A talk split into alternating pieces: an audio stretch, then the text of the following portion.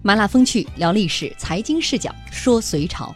大家晚上好，欢迎收听那些年，我是小婷。晚上好，我是林瑞。大家好，我是孔博。大家好，我是老纪纪中展。嗯，今天是周末，每到周末的时候，我们那些年常常要搞点小动作。嗯，今天又有一个比较小的动作来了，动作是我们要在我们的小程序当中摇红包啊！啊，这个是其实是送红。包，对对对，双手欢迎的一个福利活动。嗯，多公平啊啊！本来我们今天的主题说的就是公平公允。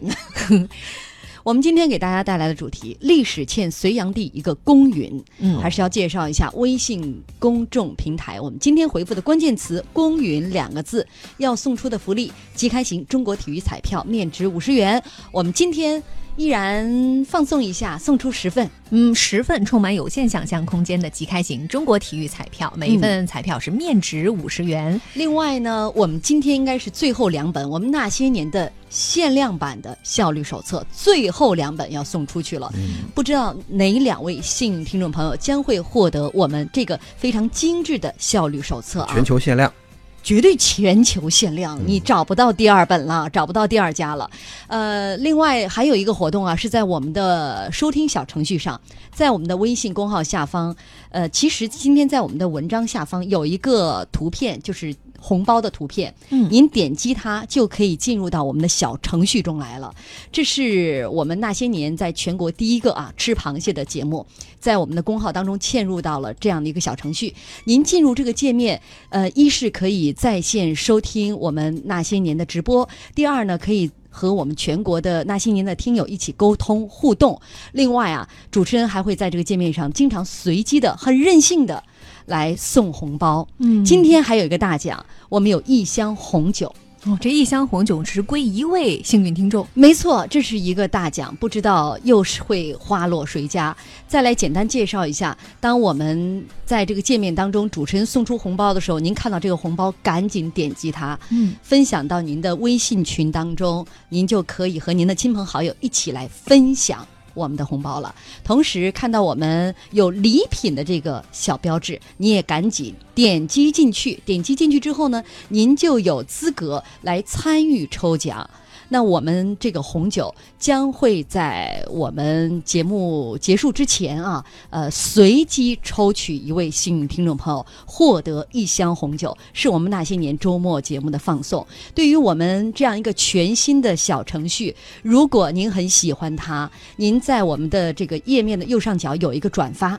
您转发到您的朋友圈当中，转发到您的亲朋好友的各种微信群当中，让大家一起加入到我们那些年，加入到在线收听的这个小程序当中来。最后介绍一下，您在微信公众平台搜索“那些年”，找到我们并且关注我们就可以了。我们的头像是一个金话筒。好了，来说我们今天的主题。这位主人公是一个其实很有很多面的、有很多面孔的这样一个人。他是著名的隋炀帝杨广。嗯，那隋炀帝杨广在中国历史上啊，呃，一贯的大家对他的看法可以用四个字来形容，那就是臭名昭著。我们仅从他的这个谥号“杨”字就能够看出一二。呃，按照谥法啊，这个“羊”呢有三层意思。跟大家解释一下什么谥法，就是中国其实给很多人定谥号啊，它是有章可循的，有规矩的。谥法呢，就是专门取谥号的这种规章制度对，是哪些字儿是一本大概表达什么意思？没错，在这一份规章制度当中啊，我们来看看“阳”有三层意思。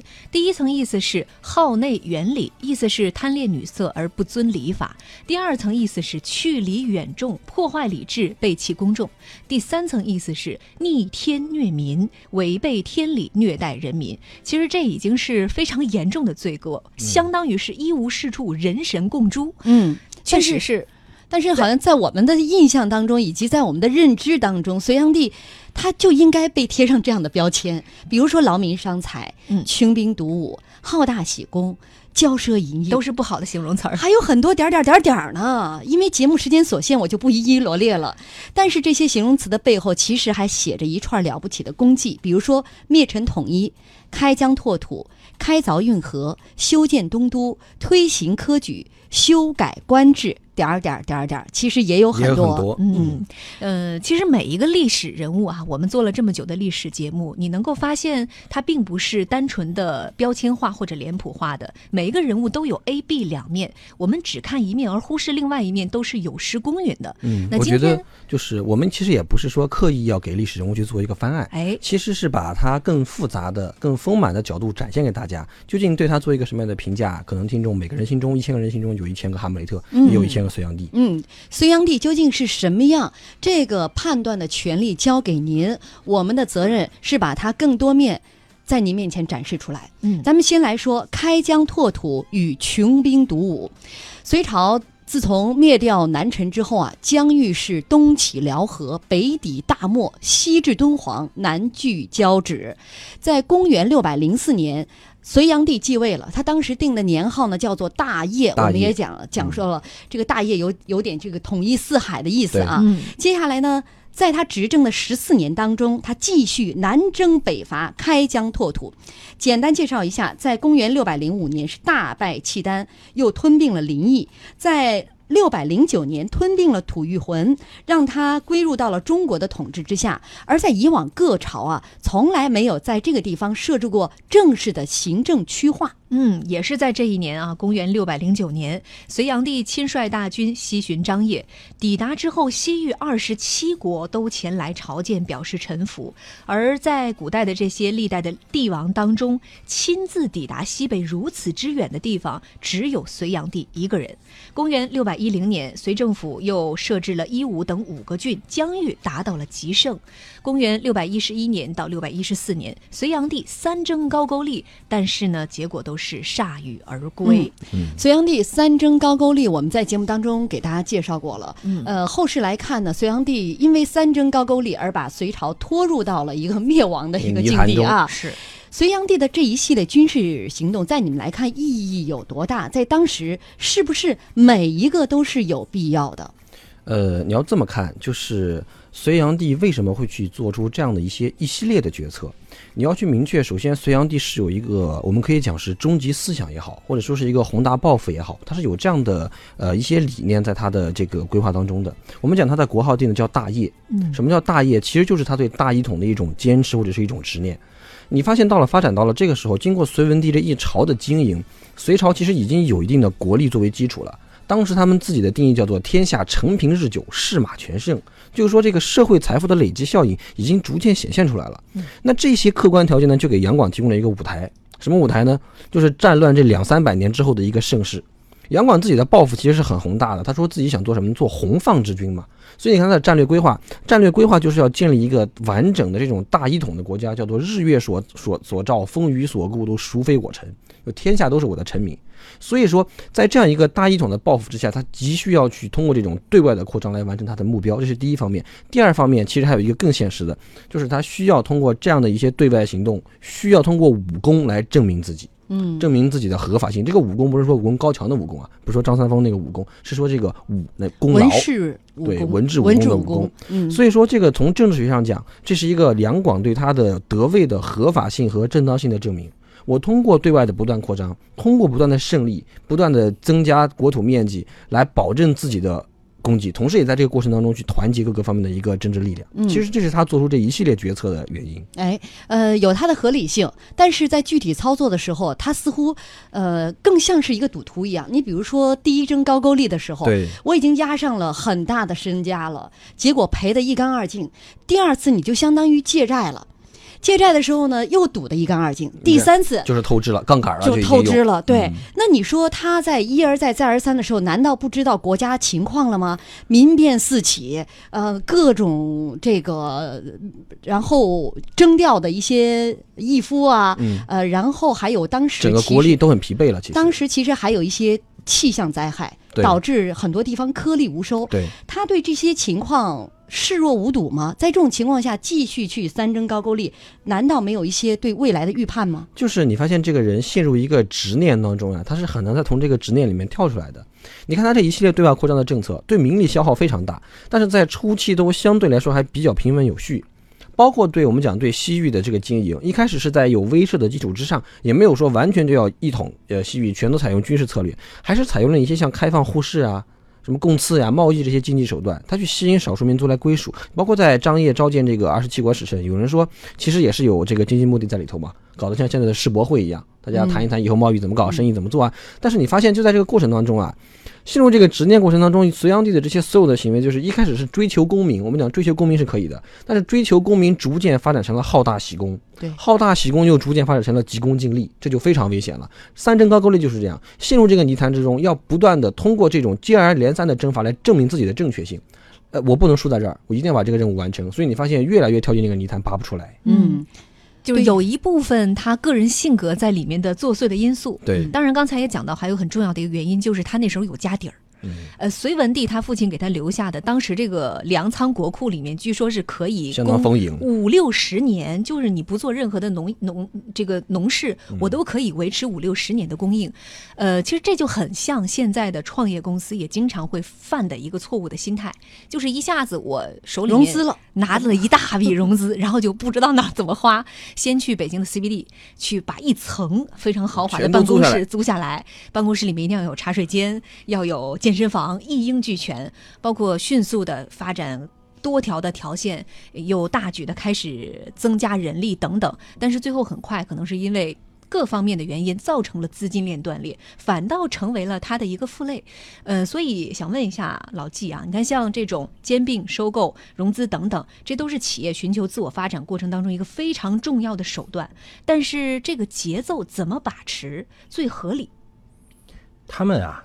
都犯了一个同样的错误，包括隋炀帝，包括很多企业家，也就是太想做大了，太想快一点做成了，急于做大。哎，所以他们一开始摆一个锅，有一个锅锅盖能盖得住，到最后会弄了十个锅，就俩锅盖怎么办？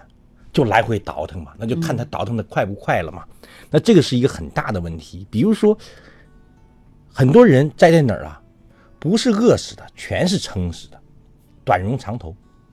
融融的钱，它是很短的，比方说三年就到期，三年就到期，三年到期。他干个十五年的事儿，他能接得住吗？他接不住。就包括看到隋炀帝，我忽然想起了我们的贾跃亭，下周回国贾跃亭，那你不就是生态问题吗？你要非要做大生态，画一个大圈儿，对吧？非要把它做大，那能撑得住吗？就像。比如说像老纪，虽然没有很多钱，但如果我还有这种说请我们所有听众的吃顿饭的豪气，但就一个条件，三天谁也不能上厕所。那你说能行吗？对不对？那你这么贪大、贪好、贪快、贪强，就不太合适。但你没有消化能力啊！可以先请所有的嘉宾吃一顿，这个我觉得这个是没问题的，对吧？带主持人。所以就是说，当你有七个锅的时候，有两个锅盖的时候，一定会出事当你都是短融的时候，你非要干个长头的事儿，一定会出错。当你能画把小圈画好的时候，你非要起手式画个大圈，一定会出现这个问题。实际上，隋炀帝的问题就是这样的嘛。他和我们看到那些失败的企业家所犯的问题，全是一样。哎，有多少钱办多少事儿，有多少人办多少事儿。但不对呀，所有的企业家都是什么呢？有十块钱的时候想干一万块钱的事儿。嗯。这个时候就是要在你的欲望和实际情况中找折中点，比方我们干个一千五的事儿。嗯，因为有很多人总觉得机会就在这儿，我不赌一把，对，呃，就有可能错过风口了，流量没了，就走了。那猪就在那个风口就被别的猪。所以我们曾经讨论过一次，说对于一个企业来讲，做大做强怎么选？嗯，先做强再做大。嗯。从版图来看，隋炀帝在位时期，他确实是做大了，嗯，建成了一个东起大海、西至西域、南抵云南、北接大漠，东西四千多公里、南北七千多公里的大帝国。版图不仅超过了隋文帝时期，而且超过了秦汉，也胜过了后面的唐宋啊。从 A 面来看，隋炀帝开疆拓土，让多少帝王望尘莫及；但是 B 面就是兵役繁重，百姓苦不堪言。好了，稍微休息一下啊！我在这个听歌的这个过程当中，现在就把红包发出去。嗯，先发五百块钱的红包，嗯，大家摆好姿势。如果看到屏幕上面一个闪动的小红包的这个标志，迅速的点击它。嗯，再来回报一下啊！微信公众平台搜索“那些年”，找到我们，并且关注我们。我们的头像是一个金话筒，然后在我们的公号里面点击红包的这个大图标，您进去就可以看到我们的收听的小程序，叫做“摇一摇”了。我们这个时候先发出五百块钱的红包，祝您好运。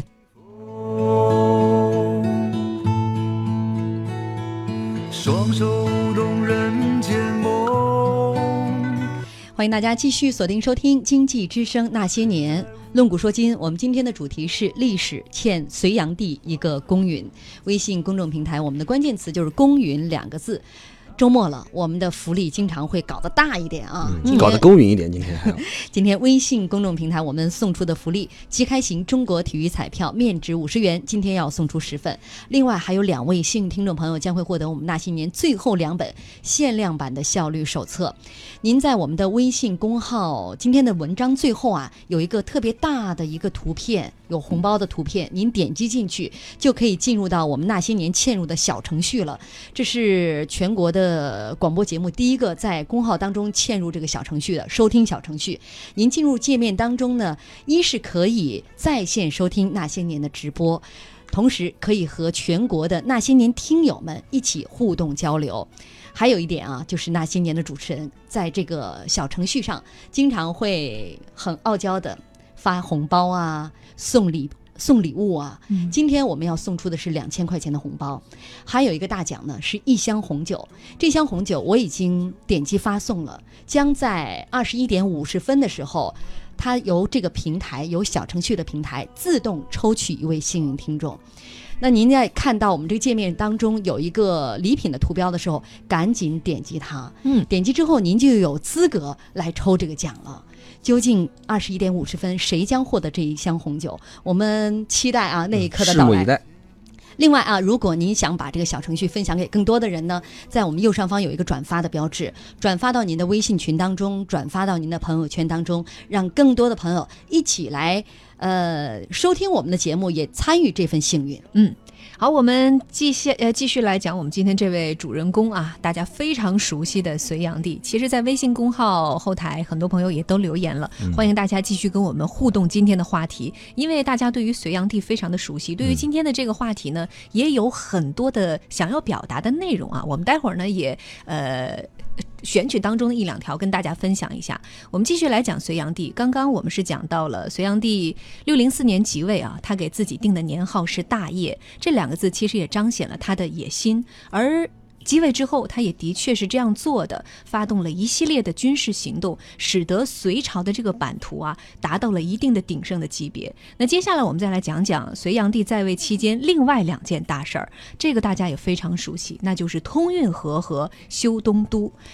隋朝的大运河呢，其实分四条：通济渠、邗沟、永济渠和江南运河。从他即位的第一年，也就是大业元年（公元六百零五年）起，历时六年，大运河开凿完毕。以洛阳为中心，北至涿州，也就是今天的北京；南至余杭，今天的杭州。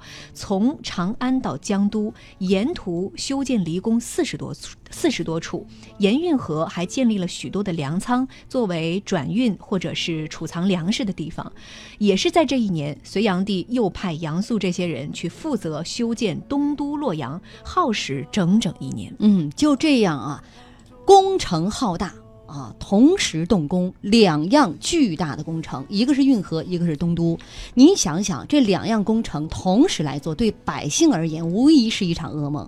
咱们单看六百零五年开大运河的时候，当时就征发了上百万的士兵和服役，而修东都呢，更是每个月都要有两百万人在工地上劳动。男丁不足的时候呢，就征发妇女，而且监工啊非常的严苛，严苛到近乎惨无人道，无数百姓。因此丧命。嗯，从历史的角度来看，毫无疑问啊，呃，老百姓看隋炀帝那就是好大喜功、草菅人命。嗯，但如果拉开历史的维度，这两项工程无论是在当时还是后世，都可以说是影响深远。嗯，呃，我们原来原来评价隋炀帝的时候，讲这两件事的时候，一般都给大家做一个结论，叫做享乐。这人贪图享乐，呃，就想着改善生活。不顾民脂民膏，这个搜刮民脂民膏。但是后来呢，这个确实也丰富了一些理解。其实这两件事情也是跟当时的政治、经济，包括地缘形势很多原因有关系的。比如建东都，建东都其实是跟当时的这个整个的地缘形势有很大的关系。因为你从经济上讲，长安所在的这么一个靠西北的关中地区，本身就是地狭人稠的一个地区。呃，当时经过了多年战乱之后，那个地方贫瘠到一个什么程度呢？呃，在隋文帝的时候，有几年那个地方发生了灾荒，皇上没饭吃。带着下面的臣子和百姓跑到洛阳去吃饭。开皇十四年就有过一次，叫关中大旱人饥，率户口就食于洛阳。就说带着人跑到洛阳去吃饭，那你说一个首都连粮食安全的条件都不能够满足的话，确实是很难承载这个首都的功能的。嗯，这是经济上讲，从政治上讲，呃，在把都迁到洛阳之后，其实是为了加强整个对山东、河北、对江南整个的，包括关东和江南在内的这两个地区的政治和军事控制。这个你从隋炀帝后期他启用很多关东和江南的这个高级的官员进入他的政权，其实也能看出来。所以说，其实也含内含了当时的一些这个政治设计在里头。修大运河呢，其实跟修东都啊，它还是属于配套工程。我们说这个隋文帝的时候开过一条小渠，呃，就是呃，主要是当时伐陈的时候后勤补给比较困难，所以说为了考考虑到这个水运的成本比较小，比较省力，就开了一条小渠。当时呢，杨广是伐陈的总指挥，所以他对这个水运的作用肯定也比较熟悉。上位之后又下决心搞了这么大一个大工程。我们讲可能以前都讲叫看到龙舟下江南，但是你也要看到这个整个的运河疏通以后，在运兵、运粮各种补给方面都发挥了很大的作用。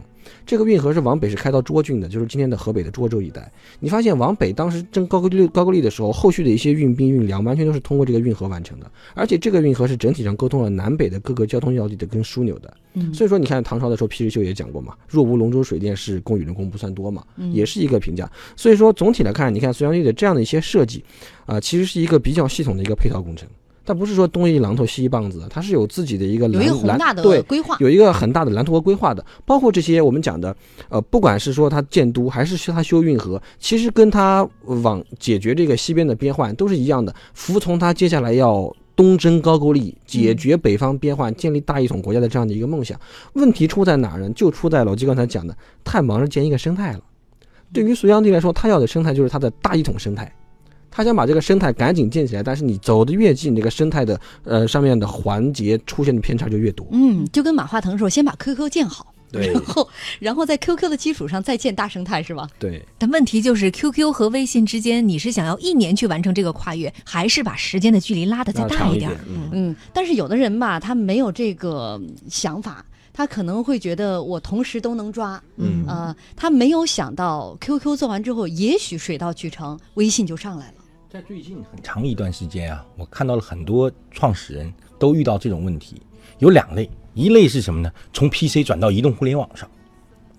那在二零一零年开始，你就会看到一个变化，就手机就是智能手机越来越发达嘛，那移动互联网越来越发达嘛，所以原来你在 PC 上有优势的那群人，如果你不能在这个时间段内快速的决定到移动互联网上，可能就倒掉了。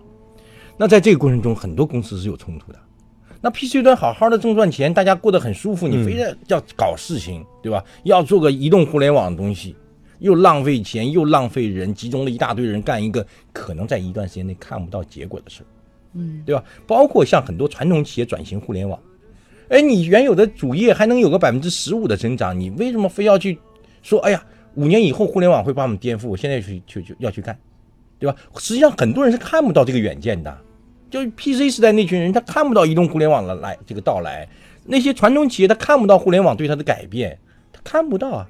对比方说，很多做自行车的人，每天想的是怎么能做更好的自行车，然后卖给更多人，结果一个一个摩拜出来，一个摩拜一个 ofo 就把他们全打败了，他们最后沦落成什么代工厂，嗯是吧？生产自买自行车都已经变成小众人群了，对吧？所以就在这种情况下，有的时候企业家的这种远见，他能看很远，然后很多人不理解，但这个时候啊，就取决于三个层面：第一个层面，你能不能凝聚共识；第二，你能不能有足够的资金；第三个，你执行能不能足够准确。嗯，呃，就像我们的小程序，可能很多人也不太适应，它也是一个有远见的事情。啊，我们稍后啊半点回来，将在小程序上发第二次红包。欢迎大家继续锁定收听《经济之声那些年》。我们今天给大家带来的主题是历史欠隋炀帝一个公允。呃，微信公众平台我们回复的关键词是“公允”两个字。要送出的福利，周末大放送了。今天要送出即开型中国体育彩票，面值五十元。今天是送出十份。另外还有两位幸运听众朋友将会获得我们那些年限量版的效率手册，最后两本了，您得抓紧时间在我们的微信公众平台回复这个关键词。另外，在我们的小程序当中，今天也是很大手笔的，嗯，来送出大奖，一个是两千元的红包，一个是一箱红酒。那一箱红酒呢，您始终会在我们的这个小程序当中看到一个礼品的标志。您现在进来都不晚，赶紧点击它，点击之后您就有资格在二十一点五十分的时候，由我们的平台自动来抽取一位幸运听众朋友，获得这一箱红酒。剩下的今天还有一千五百块钱的红包，我也将在剩下的时间随机来发放出去啊。呃，参与的方法，您看到我们这个小程序上有红包的标志的时候，就赶紧去抢，把它分享到您的微信群当中，和亲朋好友一起来分享这个幸运。但这些活动的前提是你要关注我们的公号，微信公众平台搜索“那些年”，找到我们，并且关注我们。我们的头像是一个金话筒，在我们的微信公号当中，这个有一个红包的图片，点击它就直接能够进入到小程序当中来了。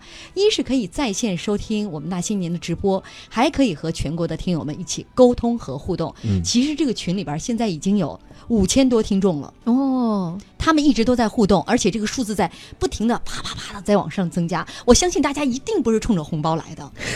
冲着我们有内涵的节目嘛。如果您喜欢我们的节目的话呢，也转发到朋友圈，让更多的朋友来听我们这么有含金量的内容啊，自夸一下，嗯以及我们放送的这么多福利。哎，好了，接下来放出五百元的红包，大家开始拼手速、拼运气吧。